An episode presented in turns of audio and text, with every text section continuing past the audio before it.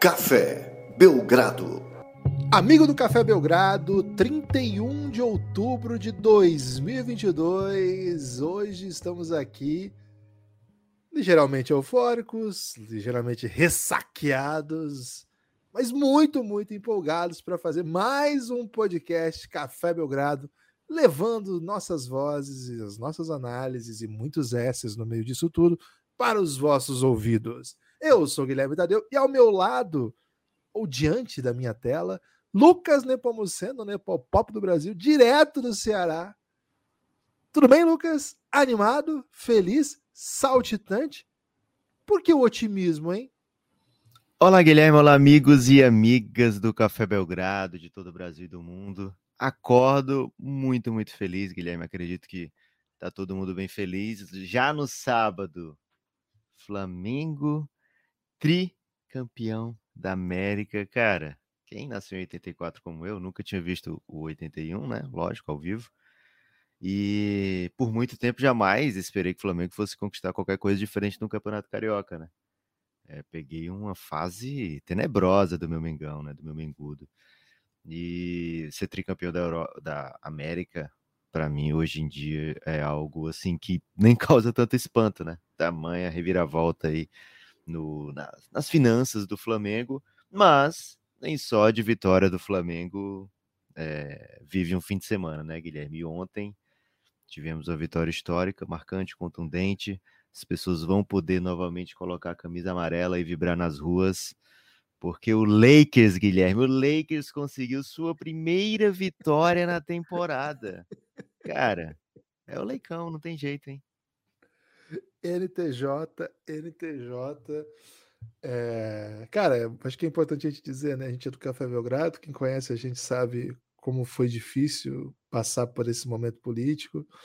Eu e o Lucas, a gente se conhece há muito mais tempo, né? A gente, conhece, a gente se conhece há, há tempo suficiente de achar que o PT estava na direita, né? A gente estava à, à esquerda do PT.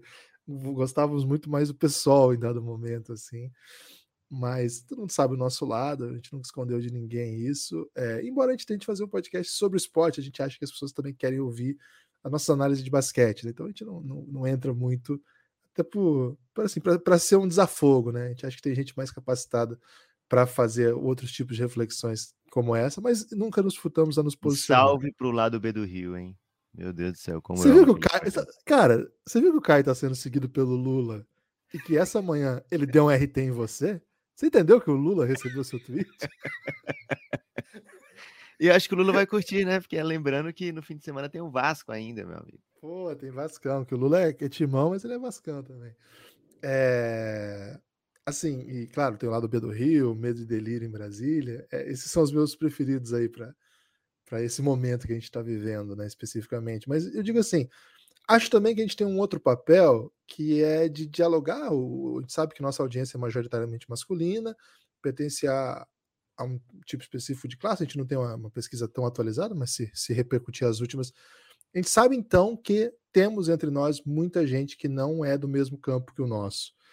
E, cara, imagino que o país que a gente vai precisar reconstruir passa também por dialogar com todo mundo, né? Então, é evidente, estamos eufóricos e absolutamente extasiados, porque é, a gente, o que a gente viveu não é normal. A gente viveu uma, uma anomalia nos últimos anos e espero realmente que isso não seja só um wishful thinking, né? Que, que, não, que não seja é, uma tendência que a gente vai ter que voltar a lidar. Eu sei que não é simples assim, mas é um movimento que ontem era fundamental. Ontem era.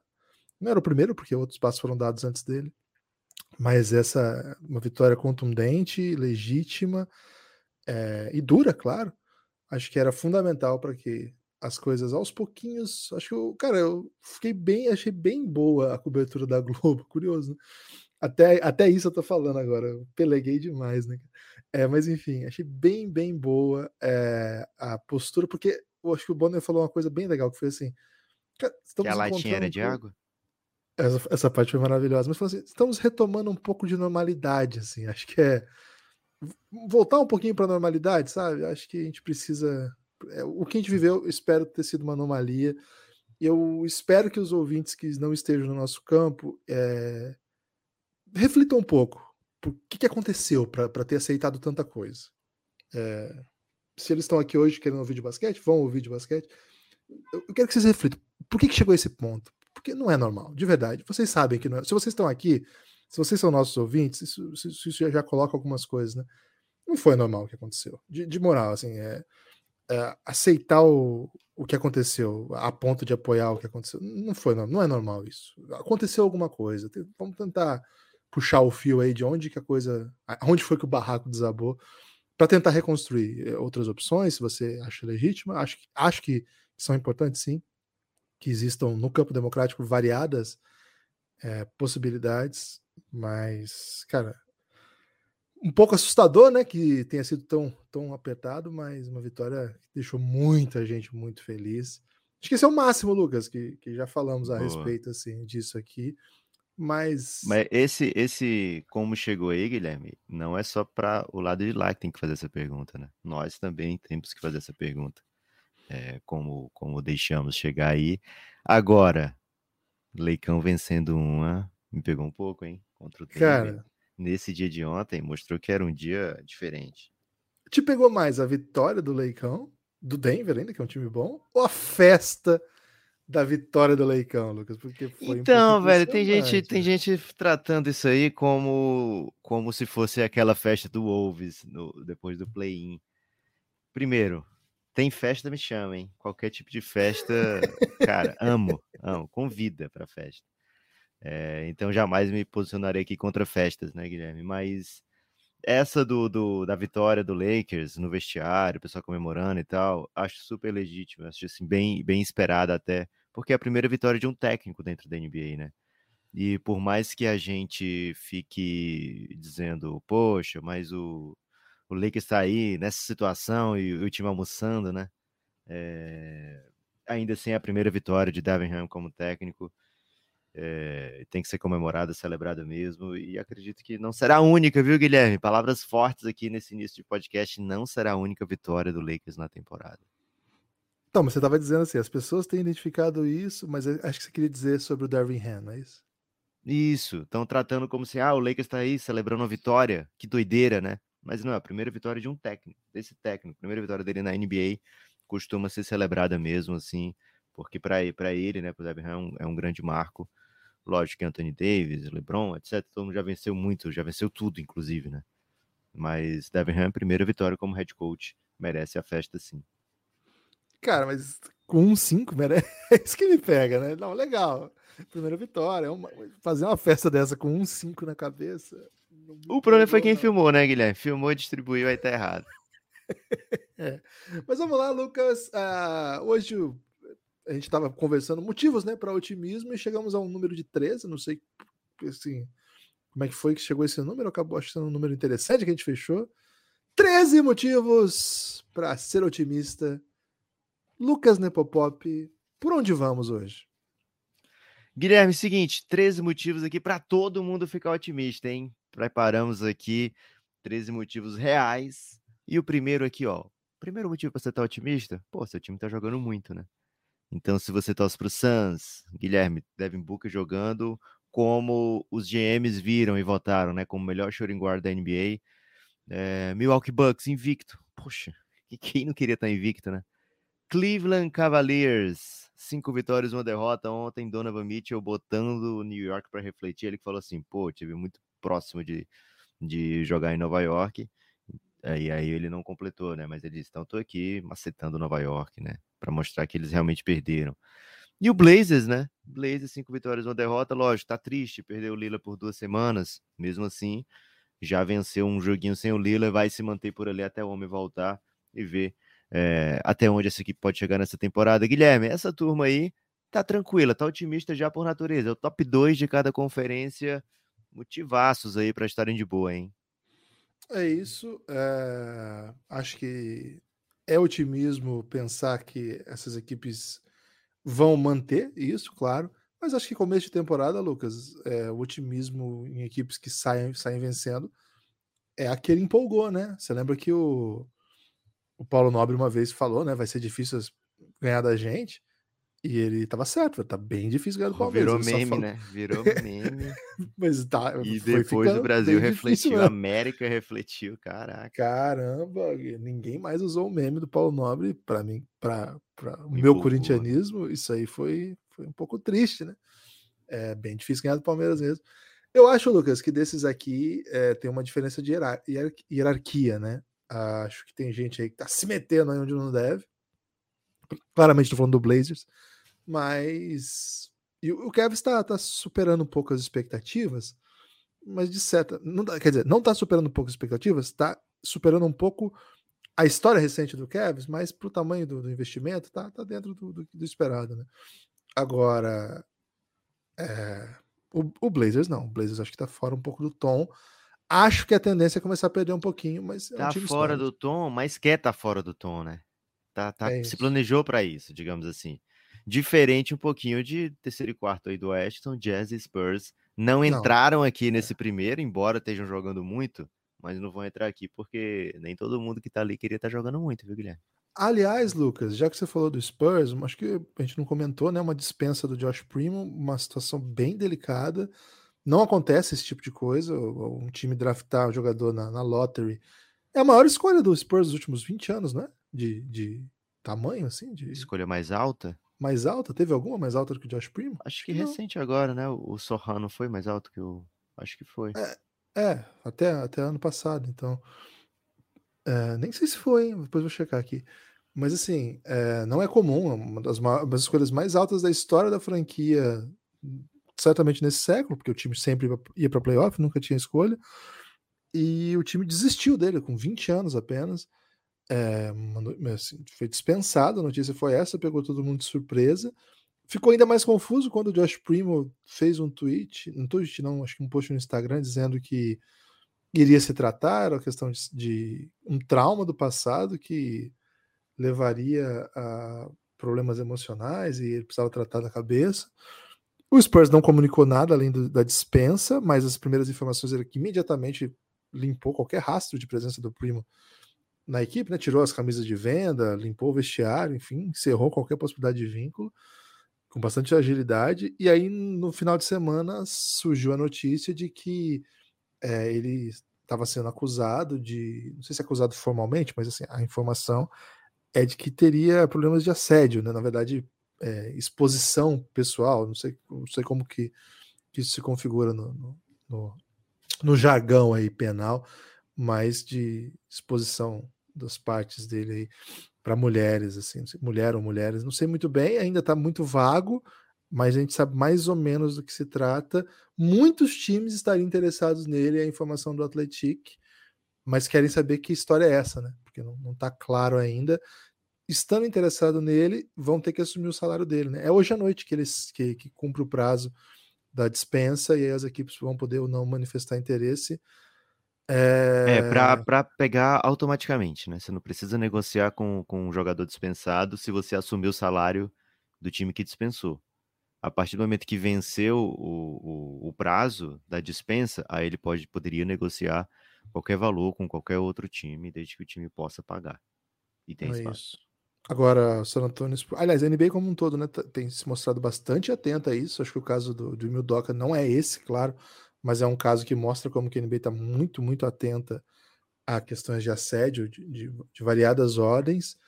Agora, para um jogador jovem e com esse nível de investimento que o Spurs fez, foi, foi bastante surpreendente. E... É. Ele foi escolha 12, viu, Gibas, de 2021. O 12. Devin Vessel em 2020 foi escolha 11 e o Sohan foi escolha 9 agora nesse último draft. É isso. Então, desde Tim Duncan, que foi a primeira escolha, Duncan esses são os três melhores, as três escolhas mais altas da história do Spurs. Ele era um deles, né? E era um cara que já estava mostrando em quadra coisas bem legais. Então, foi de fato assim, o Spurs abriu mão de coisas em quadra para manter a cultura, para manter o ambiente e, sobretudo, para manter o compromisso que é cada vez mais evidente da NBA com questões sociais, com questões éticas. Então, acho que é um ponto que a gente precisa falar aí sobre o San Antonio Spurs. Se é um time que está surpreendendo a todos aí Vencendo onde não deve? É, hoje, esse não é motivo de otimismo, não, viu, Guilherme? Nem sei se não, você devia é ter falado. Assim. Não, é um motivo de otimismo para o torcedor do San Antônio, que embora não esteja rumo aí às derrotas que queria, mostra um compromisso aí, a seriedade, uma, vontade de ser, de continuar sendo uma franquia de, de bastante respeito na liga. Então, é, é isso. Pô, é o elástico do otimismo. É verdade, Guilherme. É, e por falar em elástico do otimismo, Guilherme, aqui a número dois é exatamente o elástico nesse otimismo, né? Porque se você é, tá, tá lá no fundo, você tá na luta por Wembanyama, né? E por que que é, vale o otimismo de estar na luta por Wembanyama? Porque simplesmente, Guilherme, a NBA vai passar os jogos do Wembanyama no aplicativo da NBA. Os cara, o cara tá jogando lá na Liga Francesa e vai ter seus jogos transmitidos para o mundo todo via aplicativo da NBA. Isso mostra que até a NBA sabe o tamanho do Embanyama, a diferença que esse cara pode fazer na franquia. Então, se você não sabe que seu time está brigando por nada legal esse ano, por título, por playoff, seu time está brigando por algo grande, literalmente grande. Guilherme, hum. adorarias ter o Embanyama na sua equipe? É, qual é a minha equipe? Qualquer uma, uma equipe teórica. Não, assim, que, queria ter de qualquer forma. Agora, qual é o custo, né? Por exemplo, a questão, ah. por exemplo, tancaria por ele? Cara, tenho dificuldade em tancar, né? Você sabe que eu sou, sou um pouco reticente no sentido Vamos de... supor que é play-in ou tanking. Por onde você iria? Então, meu time é jovem, desenvolvimento. Eu sou meu tipo. time é o Knicks, nem é jovem, nem tá em desenvolvimento. Tancaria, tancaria, tancaria. Meu Deus, o time que não tem caminho, Lucas, tem que fazer isso. Agora, por exemplo, eu sou um Atlanta Hawks. Não, não tancaria. Claro. Pelicans. É um Hornets. Acho que não, acho que não. Se eu acredito no meu elenco, se eu acredito nesses caras que eu, que eu trouxe, hum. se eu acredito no Lamelo, porque se eu, se eu sou do Hornets, eu sou lamelista, né? Sim. Então, assim, eu vou, vou negar ao, ao Lamelo mais uma experiência de play-in, de tentativa de chegar em um playoff, e aí são pelo menos quatro jogos de pós-temporada. Acho que não, não. Porque tancar é. Cara, a gente, tem, a gente tem acompanhado, né? O processo do tanking, ele deixa marcas, Lucas. E, e não pode. E, como é que é a música? Deixar marcas. Não dá para pagar? Isso, e não dá para pagar. É... Porra, essa música é maravilhosa. Né? E o Memphis, que pegou Jamoran, JJJ e já tá nas cabeças, hein? Mas foi tanking? Porra, se não foi, cara, os caras trocaram todo mundo grit and grind. É... É... Mike Conley nem jogava a maioria dos jogos. Pode ser, pode ser. Deixou marcas, né? Mas. Okay. Esse é um, pode ser um bom caso, mas tem quantos ruins no meio disso, né? É verdade. Tem times que não saem okay. mais do tanking, né? Estão lá eternamente. Mas é otimismo, Guilherme. Então você tá na luta para Ibanyama, o homem é grande, você adoraria tê-lo no time, já, já admitiu aqui. Se tivesse um draft não, hoje na é NBA, Guilherme, assim. contando com o Ibanyama, você pegaria ele no, no top 30? Tranquilamente, que isso. Eu contando sou um... todos os jogadores, hein? Pegaria. Eu, eu tava aqui no top 15 pensando se eu pegar top ali. 15? Porque é o seguinte, eu... né, cara? É franquia. É franquia. Você tem que pensar 20 anos à frente. Então, okay. nesse caso, não pegaria LeBron, não pegaria Duran, não pegaria Kyrie, não pegaria Paul George, não pegaria Kawhi. E aí vai limpando a lista, né? Porque okay. você está pensando em 15 anos de, de, alto nível, você tem que pegar 25 anos para baixo, acho que é o limite. Aí sim, Luca pegaria antes, Jamoran pegaria antes. É... Yannis, pô, que isso. Yannis, tranquilamente. Jokic pegaria antes. Mas, cara. Embiid. Vai, vai. Vamos para frente, ah. Guilherme. Não vou deixar você se complicar. Terceiro motivo de otimismo. Tudo bem, seu time não tá jogando muito, você não tá na luta para Ibanyama, mas você tem um monstro sagrado na sua equipe. Você tem um Kevin Durant, você tem um LeBron, se você tem esse tipo de jogador aí, Guilherme, que é histórico, que é Hall da Fama, que é short list aí para os melhores da sua posição em todos os tempos.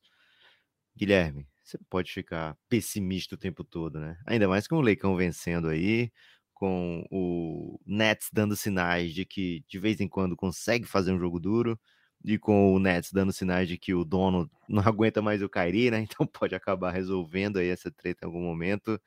Ou se você, por exemplo, Filadélfia, né? Nem tá tão mal como essas duas equipes nesse começo de temporada, mas também tem outros monstros sagrados como Harden e Embiid que não são do tamanho de LeBron e Durant. É, mesmo assim, dá para encaixar nessa nessa linha do otimismo aqui. Guilherme, é um hum. motivo digno para estar otimista? Mentirinhas Cara, sinceras me emocionam, hein?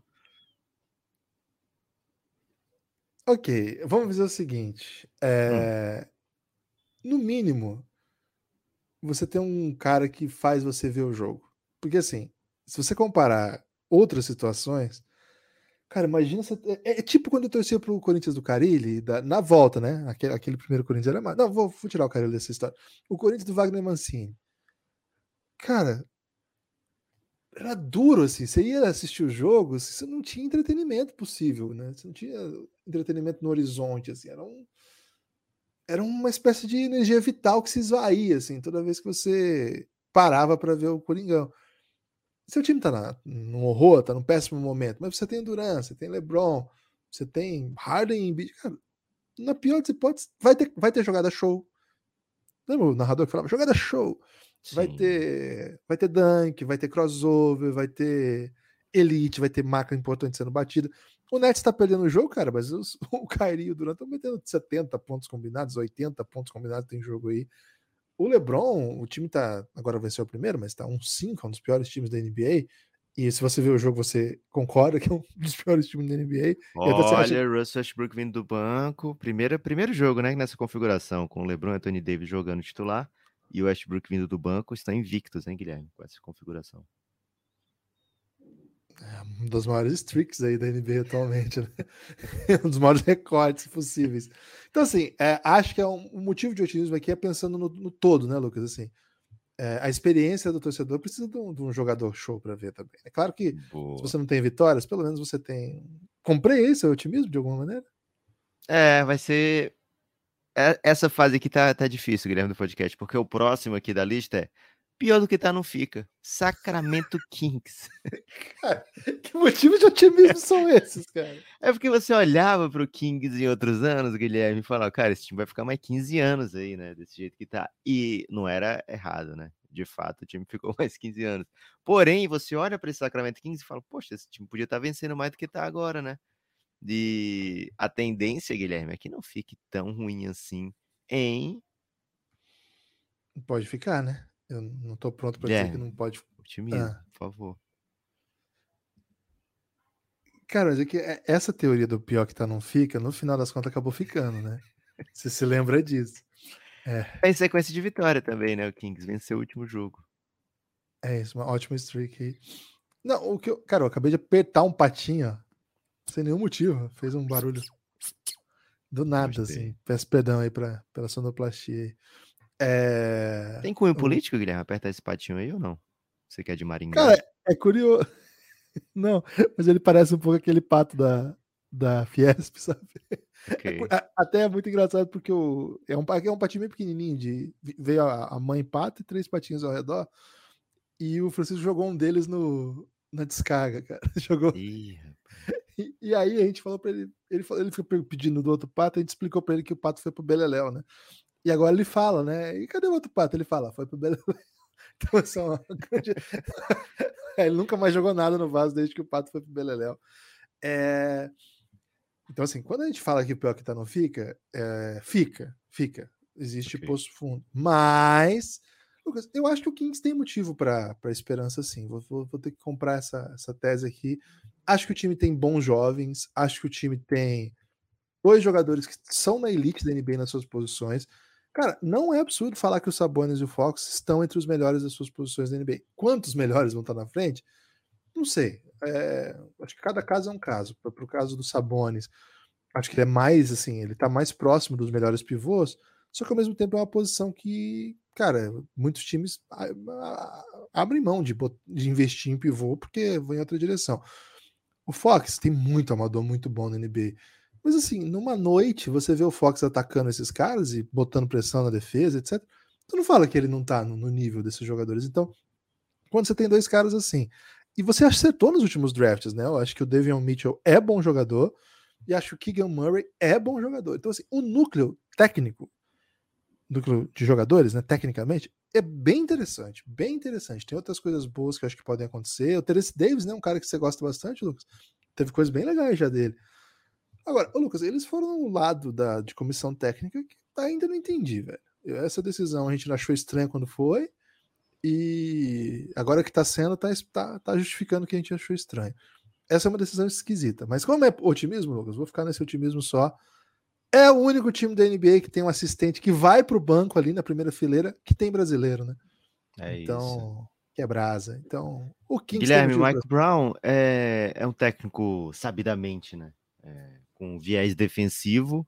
Aliás, muita gente em Golden State tá com saudade aí do ex, né? Dizendo, poxa, perdemos muito no. no Tá feia a defesa, do meu Golden. série cara. do Mike Brown. Ah, hoje não é dia, né, Guilherme, de falar dessa maneira. Cara, mas tá feia. a É, mas ele chega trazendo pro, pro Kings, Guilherme, um pace interessante, é o sétimo pace da liga. Vamos ver é, daqui a 15, 20 jogos, né? Início de trabalho sempre é muito difícil de julgar assim também. Agora, se você é o Kings, né, poxa, você não, você não se dá, não pode se dar o luxo de começar muito mal uma temporada, né? Porque senão fica mais ou menos essa vai, pô, é o Kings, é o Kings. Quem falou sobre isso recentemente, que não foi o Charles Barkley, ele disse assim: Cara, todo time da NBA, quando vai pro training camp, olha pro time e fala: Porra, nosso time é bom, hein? Nosso time é bom. E aí, quando começa a jogar, começa a perder, aí, caralho, mas a gente não era bom, né? E isso causa um, um desânimo, né? Causa um desatino dentro do elenco, dentro da confiança da equipe. É, ele disse que passava muito por isso nos anos dele de Filadélfia, né? É, que ele sempre ia pra off-season pensando, poxa, começava os treinamentos e falava, nosso time é massa. E aí perdia, né? Ficava 50% por ali. E aí a gente é peba, né?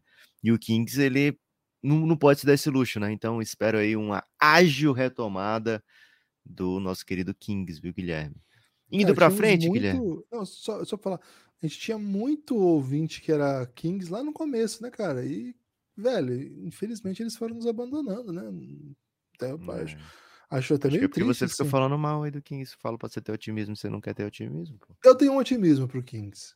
Posso Ah, mandar um otimismo? manda Tem otimismo. uma, tem uma linha que o Kings tem, tem usado que tem sido muito, muito efetiva. Muito, muito efetiva.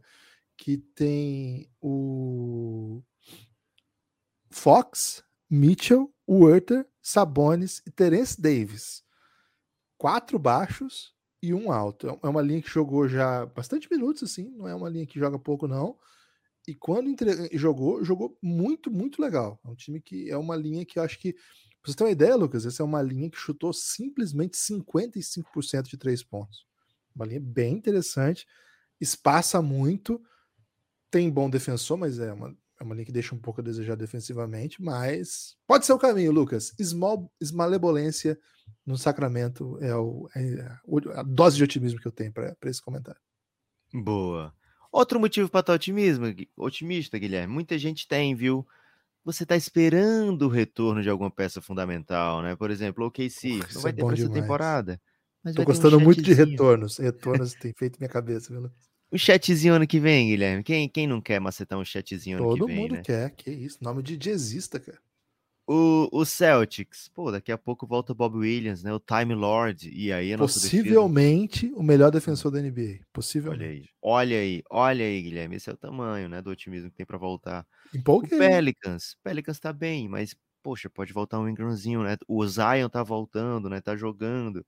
O Clippers, mais uma vez, pode dizer, poxa, vai voltar o Kawhi, né? Tá fazendo um load managementzinho ali, que aliás, Guilherme, mudaram para knee management em alguns casos, Como né? que fala?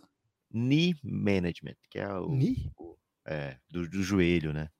Ah, Ni. Tá fazendo o management do joelho, gerenciando o joelhinho do Kawhi, né? É, o Denver, a galera voltou, voltou, mas não voltou, né? Porque o Jokic falou, pô, daqui a seja bem-vindo, Jamal Murray, né? Eu sei que você vai ser muito peba por 20 jogos, mas depois você volta, né? Então ainda é a galera voltando ao, ao seu normal ali no Denverzinho, né? O Grizzlies tem também o JJJ para voltar em algum momento. Chicago Bulls espera ter o Lonzo Ball em algum momento também para voltar. Então tem gente aí, Guilherme, que não tá otimista agora, pelo que tá vendo em quadra, mas pelo que não tá vendo, né? O que não tá vendo, o que a pessoa não vê, Guilherme, muitas vezes é o que faz a pessoa dormir em paz, né?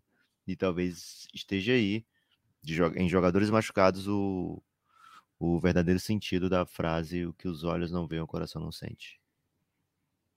Caramba, foi bom isso, hein? Você preparou isso ou foi no, no ritmo? Assim, no, no Hum, foi no ritmo, Guilherme. Caramba, você é um natural, Lucas. Se eu tivesse preparado, eu diria com todo prazer que eu teria preparado. Eu preparei aqui os motivos, né? É. É, são vários motivos. Qual desses aí que você acha que dá mais para ficar otimista, Guilherme? Qual o retorno que você mais espera? Cara, vamos, vamos, vamos, pra não deixar sem, assim. Acho que o, o chat A gente precisa ver como ele vai ser na NBA. É carisma, mas. É, bota cara, mais hoje, não, Gibbs. Hoje não é dia demais. Hoje é dia demais In... com I, né? O Ingram é, vai ser bom demais. Vai ser muito legal. Uhum. Kawhi não começou tão bem, então. É, assim, começa bem, mas o fato dele já ter machucado. Hum, mas é volta... é Clippers, né, agora? Ah, agora não, já faz duas semanas, né? Três semanas. agora você, Clippers, você, né? fixou no Clippers, né? Isso, agora tô fechadão, porque Luke Snow me prometeu e foi tudo cumprido, né? Cara, impressionante o Luke Snow aí que ele faz pela Clipper Nation. sou clipão. Agora eu sou clipão, né? Como diria Ronaldinho Gaúcho. É... Velho, eu, eu, eu, vou no básico aqui, não vou inventar, não. Robert Williams ele tem um impacto imediato, uma defesa monumental. Okay. É um cara que muda dinâmicas de, de ataques, né? De como o time joga. E tem um pouco mais que isso, que é o fato de como o, o time do Celtics, em geral, defende muito bem, e, cara, a mobilidade do Robert Williams é absurda, né? É, ele corre a quadra em pouquíssimos segundos, então na transição também ele é muito difícil de separado. Acho que é um, vai ter impacto imediato, sobretudo, Lucas, porque o Celtics está botando jogador aí até que tá passando vergonha, né? Você viu o Hauser lá, virou meme, porque ele fica pulando sem nenhuma noção. O Celtics está tendo que botar o cara que faz isso aí. Então, acho que o. Cara, diferença... o tanto de bola enchida do Senhauser né, nessa off-season, viu? Até comprei o hype, viu, Guilherme? Não vou desistir agora, não vou soltar a mão do rapaz, não. só porque ele vira meme, né? é, não é no primeiro meme, né? Tem que esperar alguns memes aí para de fato dar o unfollow, né? Muita gente dá um unfollow muito rápido. É... É, Guilherme, sexto motivo a aqui. Família brasileira tá acabando. É. Seu jovenzinho tá jogando muito. Vou confessar aqui, Guilherme.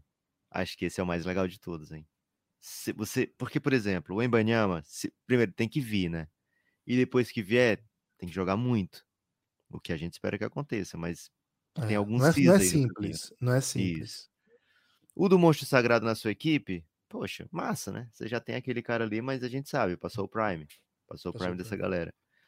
Seu time tá jogando muito, é show. Pô, bom demais. Tá jogando muito, tem que manter isso aí, né? Manter isso aí nem sempre rola.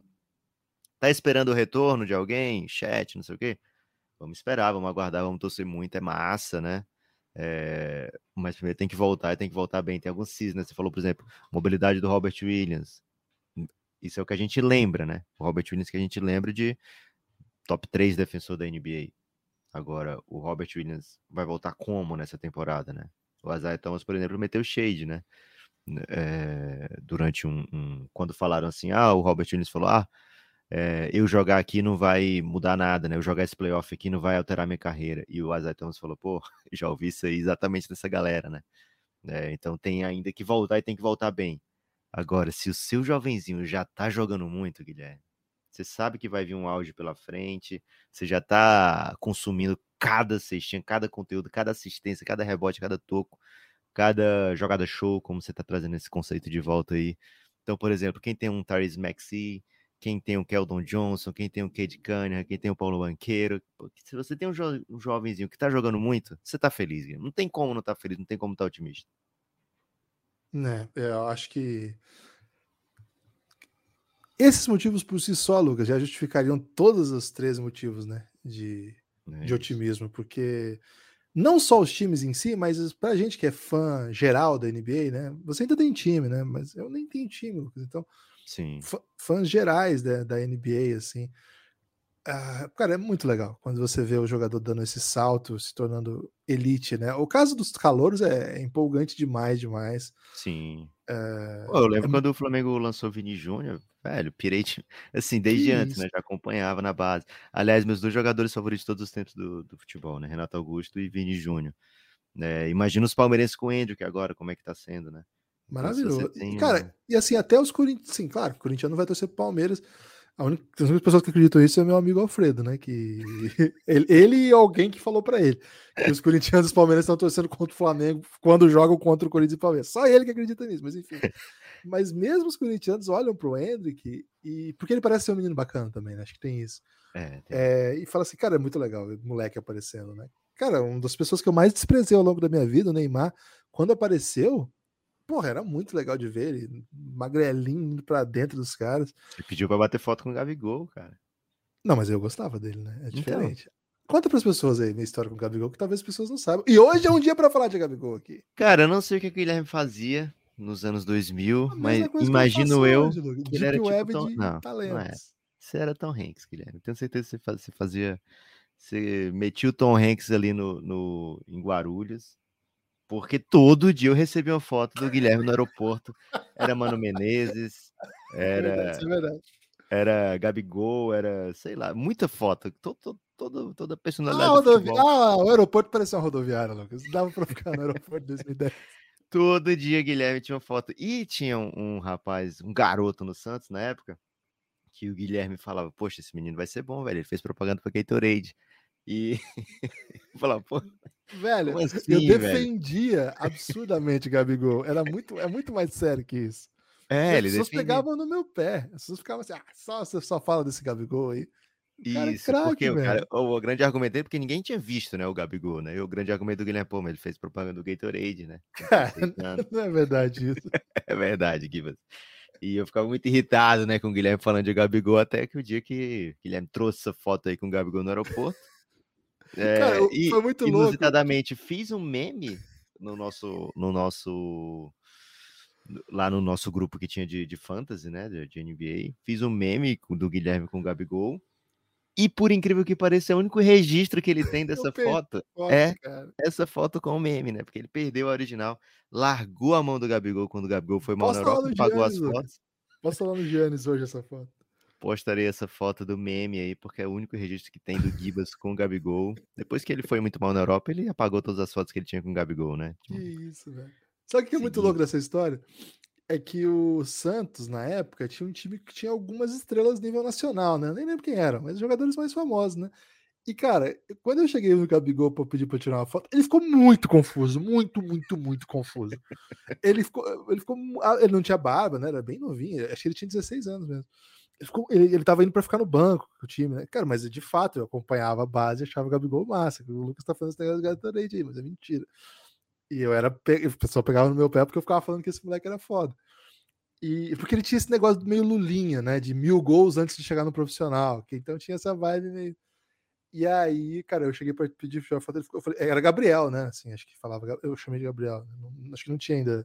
Já tinha Gabigol, sim. Eu acho que era Gabigol, sim. É, era, era um dos motivos do, do, hate, né? É verdade, as pessoas pegavam no pé que era Gabigol. E, velho, tem essa foto mesmo, te pedi pra tirar. Cara, o Gabigol foi muito gente boa. Ficou mó feliz. Cara, ele ficou mó feliz. Ele ficou. Talvez eu tenha sido uma das primeiras, primeiras 100 pessoas, assim, que tirou foto de fã com o Gabigol, velho. E hoje o bicho simplesmente fez gols em três finais de Libertadores seguidas. Espetacular. É, o maior artilheiro, o maior artilheiro do Brasil em Libertadores. É monstruoso, é... Guilherme, outro motivo aqui, separado só para ele, você tem o Luca Doncic. Nem comentários, né, Gibas? Ou tem comentários? Ah, tem comentário pra gente falar de Luca, né? É impressionante. Cara, curiosamente, assim, sábado ele fez a, uma das piores partidas dele que eu já vi. Esse jogo contra o OKC não foi legal. Foi um jogo que ele fez triple-double até. É, mas não foi um grande jogo do Luca. Depois do jogo, ele foi bem, bem legal, que ele falou assim do do Lugendorf, para ele, é um dos três melhores defensores da NBA. Ele já esperava que ia ter dificuldade, porque eu acho o Lugendorf um dos três melhores defensores da NBA. E, cara, de fato, assim, ele sofreu muito, muito, não, não conseguiu fazer o luquerismo, assim, né? As coisas que ele faz, assim, não fluiu. O time do, do Dallas ainda não tá fluido, né? É um time que ainda tá tentando adaptar o melhor jeito de jogar. O Christian Wood precisa ser ter mais protagonismo, quando ele entra, ele encontra soluções, mas é um jeito de jogar um pouco diferente. Né? O que a gente acostumou com Dallas é os armadores criando a, primeira vantagem, e aí você corta, é, corta, infiltra, espera ajuda, se vier ajuda, você aciona o homem que ficou livre no corner. Geralmente fica, ficam quatro abertos, porque até os pivôs chutam, a não ser quando joga com o Dwight Powell, que agora foi substituído pelo Javel Magui. O Javel Magui tá machucado, né? É o Dwight Powell que tá jogando de novo. Mas assim, em geral, é um pivô que faz o screen para rolar e receber a ponte aérea, e os outros todos abertos para que o ball handler dê o passe, em geral o Luca, mas antes era o Brunson e o Dinwiddie. A coisa está um pouco travada, não está fluindo legal não. É... Claro, tem a, a, ausência do Brunson, tem a inclusão do Christian Wood, tem a inclusão da a volta do Tim Hardaway para jogar junto com o Red Bull, que em situações diferentes muda um pouco a dinâmica, a coisa não tá tão fluida, vai ter que ajustar a rotação, os minutos estão meio tortos. Então, muito, muito, muito do que o Dallas tem que fazer é que o Luca vá num contra um. E, velho, ele voltou, parece que com um pouco mais de finesse na, na no arremesso. Claro que ele já era um grande arremessador, os números de, de, de aproveitamento dele não podem ser, tem que ser contextualizados, eu quero dizer, porque em geral é muito arremesso no estouro, é muito arremesso que não, você não conseguiu nenhuma vantagem, ele tem que chutar de três. Então isso joga o número lá, lá para baixo. Mas, cara, eu tô achando a mecânica muito bonita, tá muito fluida. Quando ele faz aquelas bolas de turnaround, chutando de média distância, depois de, de botar o cara nas costas, tá basicamente imparável. E, velho, num contra um, se você não ajudar, ele vai meter cesta, ele tá nesse nível. E é, é uma aula ver esse moleque jogar. É uma. É muito, muito bonito.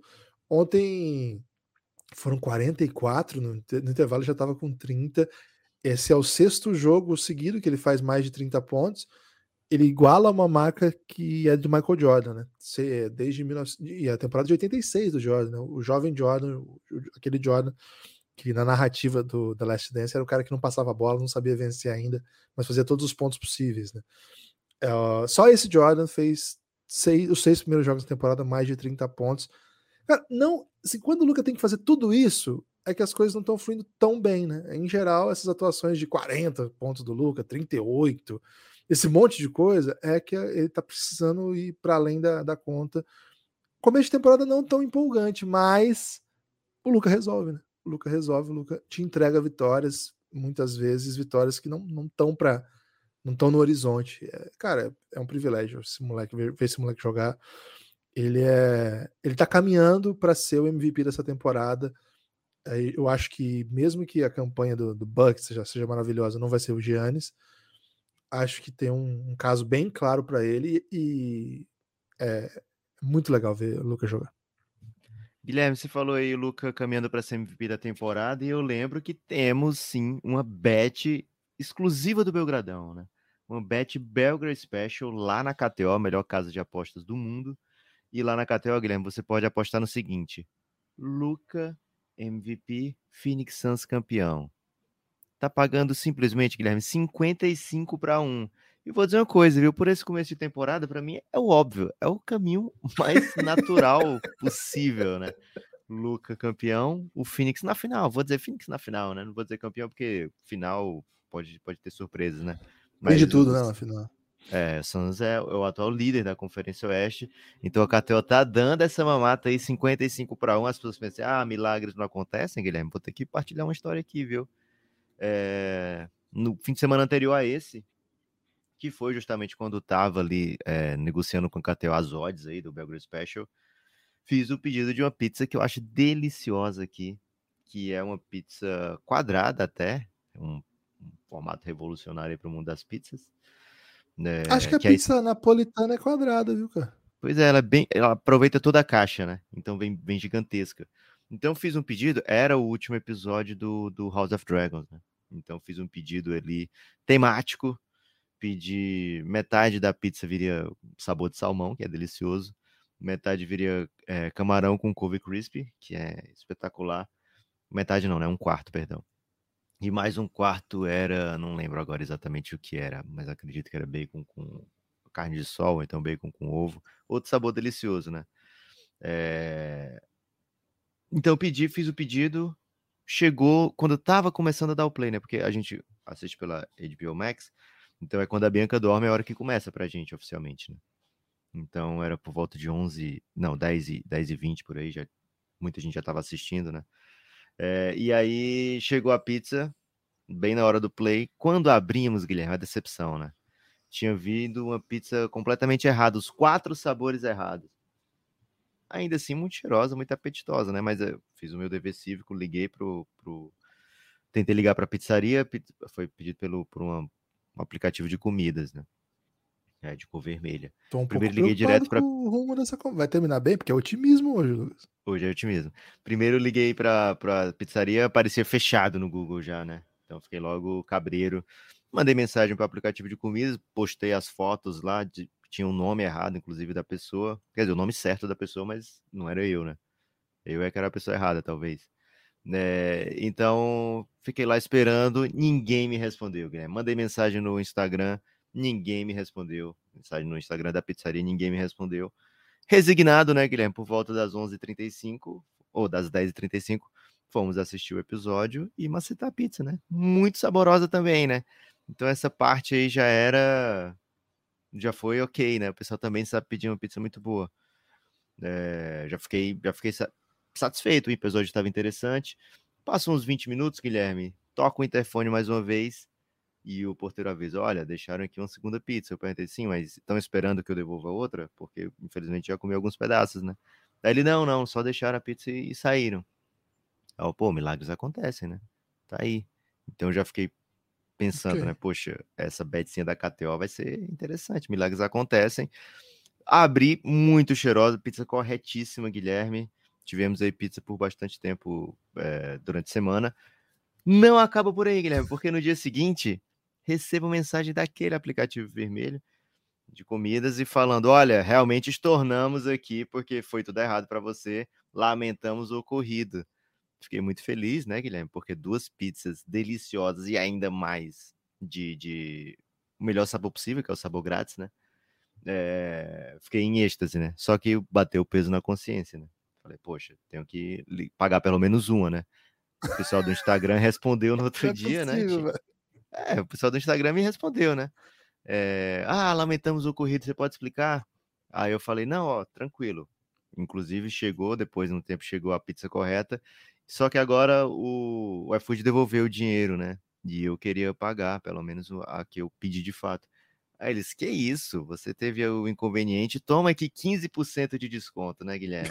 que não acaba então... nunca isso, então saí aí com duas pizzas grátis, mais 15% de desconto para uma compra futura. Então, se você acha que é mais provável isso acontecer do que Sans campeão e Luca MVP, você não sabe nada de pizzas e, e aplicativos de comida, né? Então, por isso eu digo, vai nessa bet que as coisas estão apontando para o caminho certo, Guilherme. Caramba, uma história aí que foi um thriller para mim essa história, né? Calma, é, tô precisando escrever um livro, Guilherme. Olha só, motivo número 8 para otimismo. Não, deixa, deixa, eu só falar da pizza ainda. A pizza romana é quadrada, viu? É, a pizza napolitana, eu falei que é napolitana, né? Não, napolitana é tradicional, é que a gente conhece. Pô. Agora, a pizza romana, ela é feita quadrada, viu? Informação. Interessante. Se for para Roma, como uma pizza romana. Ok? É isso. Em Roma, faça como os romanos. Mas em Fortaleza você pode pedir uma pizza romana também, porque dá certo, ah, né? Às vezes você ganha duas ser. e não paga ainda. Guilherme, Nossa. até mesmo uma campanha mediana já era difícil antes. Estou falando aqui, por exemplo, do Minnesota Timberwolves, né? Então, ah, o começo não estava esperado, muitas derrotas para o Spurs, é... tristeza, né? Porque eu queria que meu time macetasse. O Café Belgrado falou que ia começar com sete vitórias, né? Cara, você tá Falso chorando tempo. de barriga cheia porque você tem vários jogadores aí que são, são ou foram ou serão All-Star e ainda por cima antigamente você, você pegava muito, né? Você não vai para playoff aí desde Kevin Garnett ou, ou, então uma passagem relâmpago do time Butler. Então você tá caminhando aí para um futuro próximo bem melhor do que o seu passado, eu diria até longínquo, hein? Hein? É. Lucas, vou ter que concordar com você, viu? Porque muitas vezes a... ser relevante, ser competitivo, conseguir vitórias, conseguir ter uma esperança, né, um horizonte, vamos dizer assim, é o começo para que você consiga alguma coisa mais alto nível, né, mais, mais competitivo de fato. Não compro muito essa ideia assim, de que os times que são montados com investimento, com apostas, têm que imediatamente entregar vitória, vitória, vitória, já está lá em cima acho que uma campanha mediana, velho, é, é, é um bom, bom momento, é um bom caminho para que você consiga construir algo. Imagino que equipes que estejam com mais, você citou o Timberwolves, né? Velho, o Timberwolves não era um time competitivo há não muito tempo atrás, é não é um time que você esperava que eles entregassem. Tiveram um ótimo ano passado, vem para mais um ano que eu acho que vai ser bastante alto nível. Muitas vezes, Lucas, também ser mediano na NBA significa que você está entre os melhores do mundo, velho. E dar esse salto para se tornar ainda, ainda mais alto, ele, ele vem em quadra, ele vem com, com evoluções táticas, com conhecimento entre os jogadores, né, entrosamento. Então, Lucas, ah, eu vou ter que fazer aqui o, triunfo, o, o triunfo dos medianos aqui nesse momento. Boa. E com expectativa aí, quem sabe, de, de sair dessa média baixa, né? Partir para média, média, média alta. Guilherme, sua franquia vence tanto que nem sabe perder. Tô falando, por exemplo, de Utah Jazz e San Antonio Spurs, equipes aí que deveriam estar perdendo, mas estão vencendo. Imagina quando eles deveriam estar vencendo, hein, Guilherme? Tanto que eles não vão vencer. Então, não dá nem para ficar pessimista com essa galera, né? Vence e vence Jazz e Spurs, Guilherme. Tem motivo para estar otimista? Tem motivo para estar otimista, poxa. Acho que o, o San Antonio Spurs mostra mais uma vez o tamanho do Greg Popovich, né? Impressionante que esse cara é capaz de entregar. Cara, a gente falou pouco disso, acho que mal falou aqui no podcast, né? A entrevista de chegada da temporada do, do Greg Popovich foi, foi uma das melhores coisas que eu, que eu consumi aí na, na off-season, Lucas. Que eu acompanhei, porque, cara, ele tá numa vibe totalmente você lembra uma vibe que o Levi Coupe ficou uma época, velho? Que ele só começou a meter um Caraca, não. Não permitirei essa comparação, Guilherme. Você lembra quando o Levi Coupe tava assim, cara, só vou falar coisa sincera agora aqui. Ao ponto de dele falar assim, cara, alguns jogadores eu vou ter que saber quem é ali, o pessoal vai ter que me explicar quem que é aquele ali, né? Vou ter que começar. E que ele fala, Será que né? Não é papinho do, do Popovich, hein, Guilherme? Essa sinceridade pode falsa. Ser, pode ser papinho, mas pareceu Super verdade. preparado, macetando para ser campeão, é, dizendo, ah, ninguém vai apostar na gente, então, não conheço ninguém, só quero... Vegas, não aposte no San Antonio Spurs. só quero só quero meu paycheck aqui, né, meu é saláriozinho. É isso, Enquanto isso, estava planejando vencer jogos, Guilherme. Tô achando que esse homem é ardiloso. Cara, o que o Popovich faz é, é, é brincadeira, né? Recentemente o Tailu deu uma entrevista por J.J. Redick, e comentou sobre isso, né, dele ser considerado por muitos dos melhores técnicos da NBA. Ele e o Spolster geralmente são os mais badalados aí nessas pesquisas e tal. E aí ele comentou de um jeito dizendo assim, cara, que, que o, o Popovich e ele coloca o Phil Jackson, né, junto, que foi até técnico dele no Lakers. E esse ano ele colocou o Steve Kerr, né? Assim, assim é o, o que esses caras fazem, o que esses esses, personagens, esses personagens fazem, assim, é, é de outro, outro nível, assim. Tem uma hierarquia na NBA, tem os técnicos da nova geração, os caras que já não são novos, mas que já venceram títulos, é o caso dos dois citados, tem os... Mas assim, o Popovich ele tá acima, ele é outra coisa, ele é... Ele, ele pertence a outro escalão, assim, de, de grandeza, e acho que uma campanha como essa faz muita gente mostrar que não é só que as as inovações táticas da NBA estão levando ele para outro rumo, né? Talvez tenha sido finalmente uma chegada aí do Popovich essa NBA moderna com um trabalho bem autoral, né? Esse trabalho é um time basicamente sub-21 com os, os, que não são sub-21 são jogadores que acho que dá para dizer que quase literalmente ninguém queria, nenhum outro time da NBA vai brigar pelos pelos Doug McDermott lá do, do Spurs. Velho, é, eu, eu, eu acho que para acompanhar essa temporada, eu vou me lembrar da temporada de tanking do Boston Celtics, que era para ser um tanking, e eu lembro que teve uma vitória, que foi até a bola do Jay Crowder, contra o Cavs do. Era o Cavs ou era o Miami? Acho que era o Miami do, do LeBron ainda. E eu lembro que eu entrei na, nos fóruns lá de Boston e muita gente falava assim: cara, o Boston tava um horror, era um time que era foi desmontado para ter escolha alta e vencer um jogo daquele, basicamente no técnico fazendo mágica, né? Com jogadores que ninguém conhece. E eu lembro que a emoção geral do Celtics era uma coisa assim: eu prefiro isso do que tanking. e demorou, né, para chegar, mas as campanhas ruins trouxeram ótimos jogadores. E às vezes nem campanhas ruins deles, né? Os negócios trouxeram, o draft trouxe como um todo. Eu não sei como o Spurs vai se montar. Eu acho que é muito difícil para um time de um como o Spurs trazer free agents, então eles precisam muito de escolha alta no draft. Mas eu não sei mais, Lucas. Se de fato eles vão perder todos os jogos. Então. Guilherme, otimismo... small sample size, mas isso aqui a gente não via, né? Spurs de Popovich. Sexta equipe que mais tenta é, arremesso de três pontos, mas converte arremesso de três pontos, nona que mais tenta. É, primeiro lugar em assistências, que a gente espera um pouco do, dos times do Pop, né, ah, né? Que divida sim. muita bola, bem legal. Terceiro em pace. Cara, que bicho que mordeu o Popovich, hein? Se tornou um dos times mais intrigantes da temporada já. E não é gostosinho mais... de ver, hein? Bem gostosinho de ver, terrível de meter bet contra. É isso. E o Jazz é outro caso, né? Acho que o Jazz é um time que tem talento para entregar isso aí.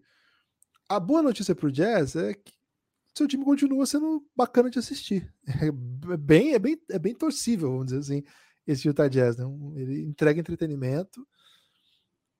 Agora, a cada, a cada ótima notícia desses times dentro de quadra na temporada, e elas não param de chegar, é um passo mais longe da, do gigante francês, né? Tá, tá cada vez mais distante. Guilherme, mais motivo para estar tá animado, mais motivo para estar otimista. Décimo motivo de hoje. Ah, Você é. Só, ah, desculpa, eu, eu, pensei uma coisa para falar e esqueci. Desculpa, desculpa. Okay. Mas é o seguinte, Lucas. Ou Spurs ou Jazz, vamos dizer assim, duas equipes que se esforçaram muito aí para que chegassem essa temporada como favoritos pelo Vitor Imbaniama. Quer um motivo de otimismo para essa ah. campanha que está ficando longe do Imbaniama?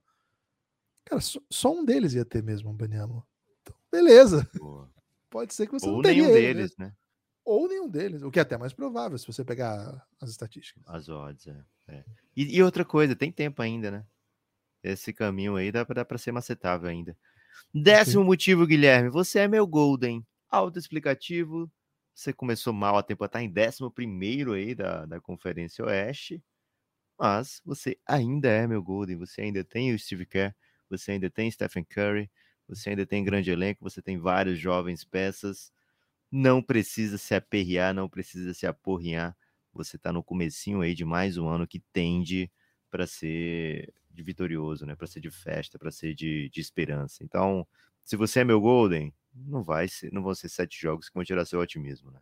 É, pelo amor de Deus, o torcedor do meu Golden é tem que curtir essa temporada, Lucas, assim, comendo snacks durante o jogo, né? Sabe assim? Ah, vou, vou, uhum. vou apreciar aqui só.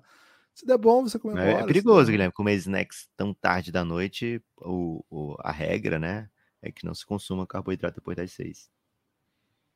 Lucas, eu tenho ferido muitas regras, então. Décimo primeiro motivo, você ainda não tá ótimo, é verdade, mas tem potencial para ser ótimo. Toronto Raptors, Atlanta Hawks, Pelicans, entre outros. Guilherme, hum. você gosta aí de um otimismo futuro? Não só um otimismo de confiança, mas um otimismo possível, você tipo ser ótimo. Gosto, gosto desse tipo de, de otimismo. Acho que é o otimismo do que mais vigora hoje em dia, né? É, uma, uma frase muito repetida, repetida, inclusive por coaches aí, Lucas, que é o seguinte: você tem que ser a melhor versão de você mesmo, né? Hum. Isso, isso é um hum. pouco tenso, né? Porque melhor versão de você mesmo para quem, né? Para qual padrão, né? Especificamente para esses times aqui. Até porque a resposta é para você, né? Não, para você ser a melhor versão de você mesmo. Mas o próprio você, Guilherme, a psicologia explica que temos muitas versões de nós mesmos, né? Então, Tem talvez várias. a melhor versão de você mesmo não seja aquela melhor versão que você mesmo quer. Você quer desenvolver um pouco mais essa ideia que me parece interessante. Se cada um de nós temos, sei lá, vários vocês, né? Temos okay. o nós que a gente acredita que a gente é, o nós que os outros acreditam que a gente são, que a gente é, o nós que as pessoas que nos conhecem pouco, né? O nós que a gente projeta para a sociedade. Então, talvez a vers melhor versão de nós mesmos seja a melhor versão para apenas de um de nós mesmos e não para todos de nós mesmos ao mesmo tempo. Muito bom. Muito bom. Ok. Cara, acho que você matou a questão, né? Então.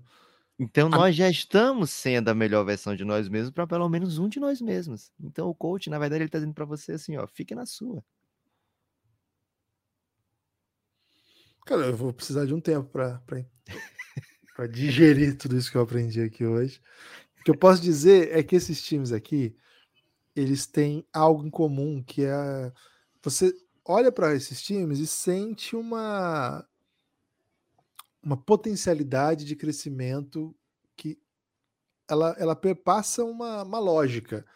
Você sabe que naturalmente esses caras esses caras enquadram, amadurecendo o seu jogo, muitos deles aqui tiveram mudanças de elenco, né? O Pelicans e o Hawks. O Raptors é um time que ele aposta muito no próprio desenvolvimento dos seus jogadores, né? O, núcleo que está ali em quadra. É um time, é um dos times mais que tem a identidade mais clara da NBA. Você vê o, o Raptors, você sabe como ele vai jogar, você sabe o que esperar, você sabe que tipo de alternativa te entrega, e todo jogo é jogo duro. Todo jogo é jogo duro. Então. Pode faltar uma peça? Falta. Todos os times que não são os super favoritos, falta uma peça. Às vezes falta mais que uma peça, mas enfim. Acho que eles já têm por onde, na própria evolução do elenco, olhar para o futuro, futuro próximo, né? O futuro dezembro, futuro janeiro, e olhar assim, velho, por que, que eu não posso ser o Boston do ano que vem? Que o Boston foi do ano passado, né? Ser o time que clica em janeiro e pega uma run. Por que não eu, né? Como diria Leone, né? Grande Leone. Por que não eu? Me pega um pouco a rima do sofá so far away, né? Essa aí me pega um pouco, mas por que não eu? Enfim, acho que essas torcidas têm, já estão otimistas, Lucas, porque o time, o, time que elas torcem convida para isso. Guilherme, décimo segundo motivo. O play-in tá aí para isso. Exatamente isso que você ouviu. Guilherme, tem uma teoria aí que vai perdurar enquanto o play-in não for abandonado pela NBA, de que um dia vai acontecer de um time sair do play-in e chegar na final da NBA, né? Então, por que não ser um desses times agora, né? Quem sabe um Chicago Bulls, que ah, não, não, não, estamos tendo o começo de temporada que a gente teve no ano passado, o time talvez demore né, para se encontrar com a volta de todos os jogadores saudáveis, etc.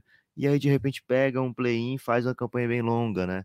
Passa pelo play-in, adentra playoff, consegue um, dois upsets, de repente tá jogando o melhor basquete do ano, né?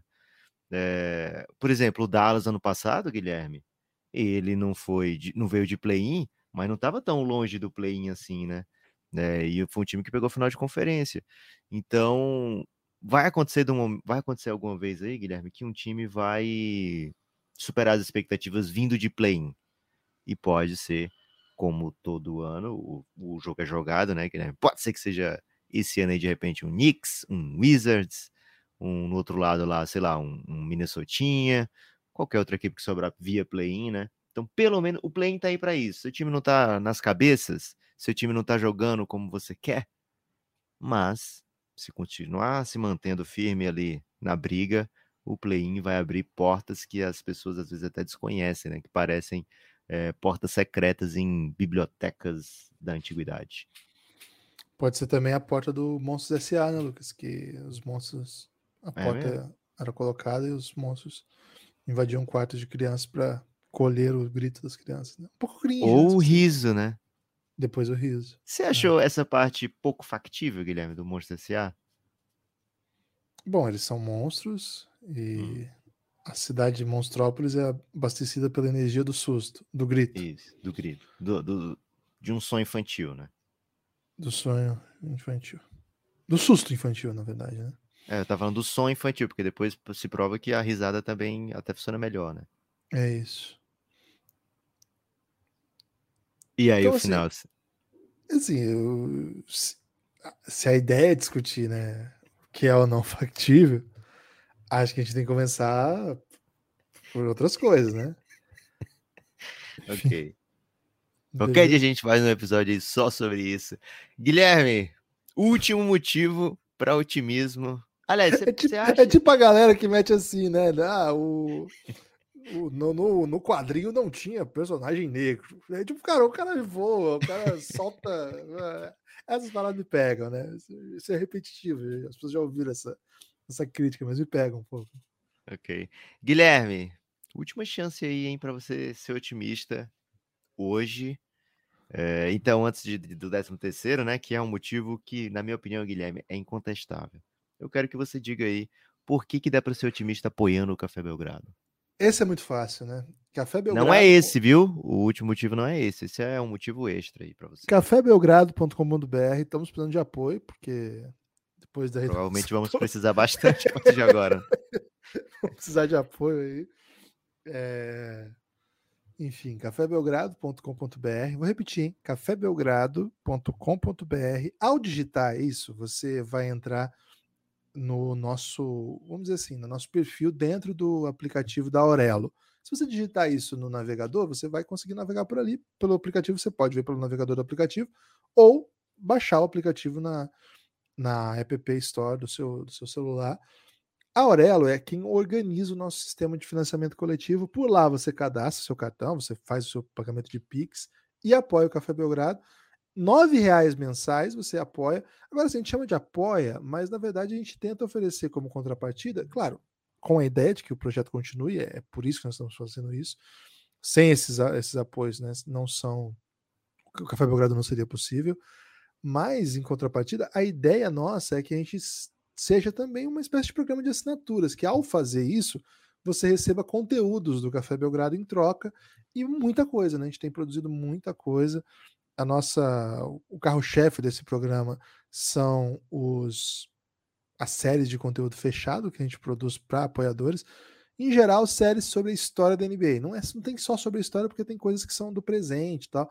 Mas em geral, a gente olha para o passado da NBA, ou para o presente passado recente, e perpassa aí analisando, fazendo conteúdo, etc., trocando muita ideia sobre isso. Velho, são mais de 30 horas, sei lá, mais de 40 horas de conteúdo exclusivo para apoiadores. Pô, é muito... Como assim, velho? Mais de 100, centenas de horas, Guilherme. Já tá em centenas? É que eu. Tá, é, é, mais de 40 ainda é mais de 100, velho. Tá, tá tudo certo, está contido. Então, assim, é, é uma espécie de contrapartida, mas é um programa de assinatura para você ter acesso a muito conteúdo, muito conteúdo. Se você gosta do podcast, com certeza você vai gostar do conteúdo fechado, porque a gente até acredita que lá o que a gente produziu de melhor. É, a gente está terminando, por exemplo, a série que chama Belgram Madness, que analisa as classes de draft de 2000 a 2015. A gente vai classe por classe, cada episódio é uma classe, mais de 40 minutos por episódio, analisando classe por classe, quem são os talentos, quais, quais as histórias naquele draft, o que estava para jogo, quem, qual, quais jogadores superaram as expectativas, quais jogadores entraram, assim, se tornaram jogadores All-Star, quantos podem estar no Hall da Fama, quais histórias mais pitorescas. A gente tá, acabou de contar é, a gente acabou de fazer o episódio de 2009, né? Uma classe que tinha Rubio, que tinha Drew Holiday e esses dois. Eu, é, tinha Johnny Flynn, tinha Stephen Curry, James Harden, enfim, uma classe bem legal. A gente conta, por exemplo, como foi que é, Johnny Flynn e Rick Rubio foram draftados antes de Stephen Curry. Eu tava perguntando, Guilherme, como é que o Johnny Flynn foi citado aqui, né? Eu já tava. É, não, eu ia falar sobre isso. Que é como esses dois jogadores. É que eu ia falar Johnny Flynn e Drew Holiday. Atrapalhou meu raciocínio, tive que dar a volta e começar de novo. É, mas assim, é, eu contei essa história do draft, né? A gente conta a história do draft de 2009, tem 2012, 2014. Como é que foi o dia que o Raptors foi lá e pegou o caboclo com a escolha 20? A gente vai lá e conta essa história. Enfim, tem muito conteúdo para quem gosta de basquete. Eu contei apenas essa do draft, mas tem aqui a gente conta a história da vida do LeBron James, tem aqui a gente está contando a história do Luca Doncic já, sim, tem uma série do Café Belgrado que conta a história, chama The Next Dance. Tem a série que chama El Gringo, que conta a história dos estrangeiros na NBA. Velho, é muito, muito, muito conteúdo. É muitas, são muitas horas para que você não perca nada, para que você fique por dentro da NBA. Então fica o convite. A partir de R$ reais você tem acesso a esse conteúdo. A partir de R$ reais você vem para o Giannis, o nosso grupo no Telegram. Salve muito especial para os nossos apoiadores.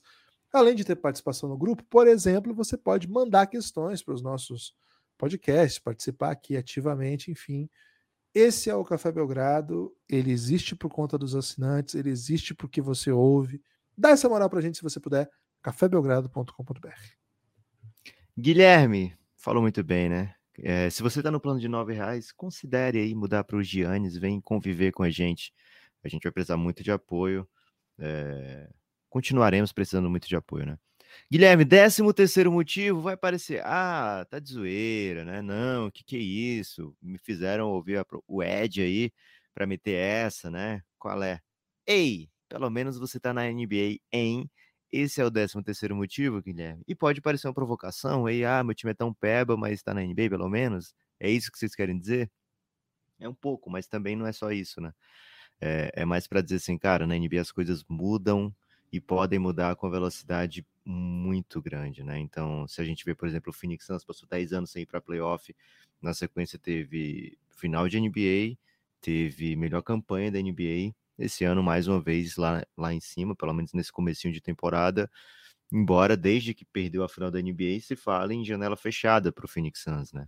Então, assim, as coisas podem mudar tanto para um lado quanto para o outro um pouco rápido, né? O Pelicans é, tava o Anthony Davis querendo sair de lá um tempo desse, o, o Café Belgrado fazendo música de meme do Zion, né? Dizendo, é, poxa, é, sonhei com, como é? Sonhei com o Knicks, Acorda em New Orleans, né? Que é uma música espetacular, né? Mas hoje o Pelicans se, se apresenta aí como uma futura potência, né? né? A gente vê, por exemplo, o Lakers saiu de, rapidinho ali, né? De um, um, um período tudo bem, o Lakers não é parâmetro porque só existe um Lakers, né? Só vai ter um Lakers que vai falar, ah, que alguém vai falar, ah, eu sou talvez o melhor da história, quero ir pro Lakers mesmo estando peba, né? Sem pegar playoff. Então o Lakers talvez não seja parâmetro, mas por exemplo, o Bucks. O Bucks estava numa espécie de limbo há muito, há muito tempo, acerta num jogador geracional, agora é campeão da NBA favorito todo ano. É, o Dallas tem Luca Doncic e vários outros elencos aí, né, Guilherme? Tem muito ao que olhar para frente e dizer, poxa, a gente tá aqui na NBA, a gente tem uma chance. Detroit Pistons acabou de conseguir uma vitória bem legal contra o Golden State, tem alguns jogadores jovens bem interessantes ali. Então, times que aparentemente não têm tanta perspectiva boa nesse momento, num futuro próximo, Guilherme pode mudar. O Orlando Magic tá um 6, o Rockets tá um, um 6 ou um 5 nessa temporada, é, um 6 também. E mesmo assim, são duas das torcidas mais confiantes e esperançosas para o futuro. Então, Guilherme, fica aí, né? Curte, enjoy the ride, porque estando na NBA, sempre vai ter entretenimento, sempre vai ser qualidade e todos os motivos possíveis para continuar acompanhando, macetando e abraçando projetos como o Café Belgrado, que vivem de falar de NBA. Então, acompanha com a gente essa jornada. É um motivo válido, Guilherme, para otimismo? É um ótimo motivo, Lucas. A NBA é a maior liga do mundo, né? A NBA é. Quando tudo tá ruim, NBA. Você pode pegar o pior jogo da NBA, é o melhor entretenimento que você vai ter. Lucas, tem destaque final? O meu destaque final, Guilherme, é mandar um abraço, um salve para todo mundo lá do Giannis. Foi um fim de semana bem intenso, bem, bem legal, de convivência, né? Com, com enfim, com a diferença, por exemplo, na eleição. É, não, por exemplo, na Libertadores, né? é, muita gente torcendo contra o Flamengo, e tudo bem. E na eleição a gente viu um Brasil basicamente dividido, né? É, 2 milhões para o universo de, de, sei lá, 200 milhões, cento, cento e tantos milhões de votantes, é pouco. E diálogo, né? Diálogo, entendimento e, e todo mundo rumando para um Brasil melhor. É, e lá o Giannis é um espaço de muito diálogo, muita conversa e muito apoio, né? Sempre apoio um ao outro. É, tem sido período difícil, né? Passamos por pandemia desde que tivemos Giannis, né? Tivemos muitos momentos bem difíceis e lá sempre foi um lugar bem legal de se conviver, viu, Guilherme?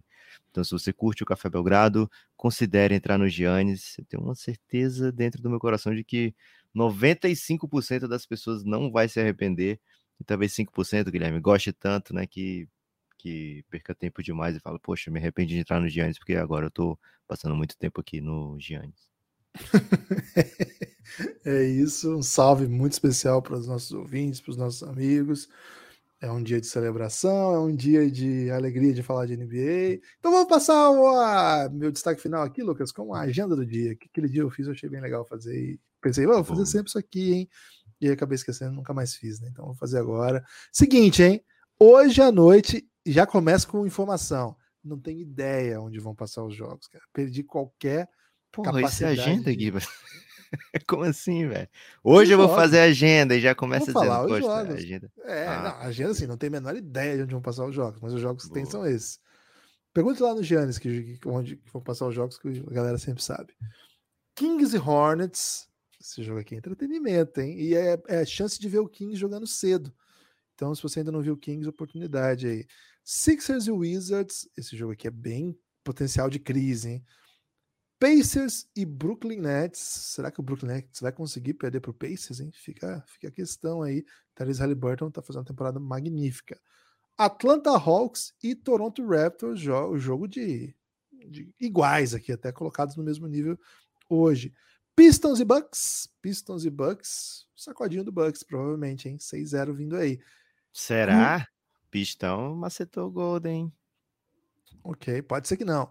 Grizzlies e Utah Jazz. Esse jogo promete bem, viu? Porque é uma galera jovem reunida e, curiosamente, campanhas bem similares, hein? Os dois estão com duas derrotas apenas. Utah Jazz com uma vitória a mais. E para fechar a noite, no horário corujão, Houston Rockets e Clippers vão jogar basicamente sozinho, né? O horário deles é pegar o finalzinho só do, do Grizzlies mais cedo. Então, quem é notívago vai terminar a noite hoje curtindo aí um molecada do Houston Rockets contra o meu clipão. Valeu? Espalhe por aí que você ouve o Café Belgrado e se tudo der certo, a gente continua Guilherme, tem um, um pós-destaque, hein? Marcel. Valeu, peço. Marcel. Você apoiou o Café Belgrado aí nesse dia de ontem. Meteu um Pix, hein? Só de zoeira, meteu por Pix. Ah, Valeu, foi? Marcel. Manda o contato aí pra liberar pra você lá na Aurelo, hein? Valeu, e valeu, Gibas. Foi demais é, esse podcast de hoje. Muito otimista, viu, Gibas? Saí daqui Forte otimista. abraço. Até a próxima.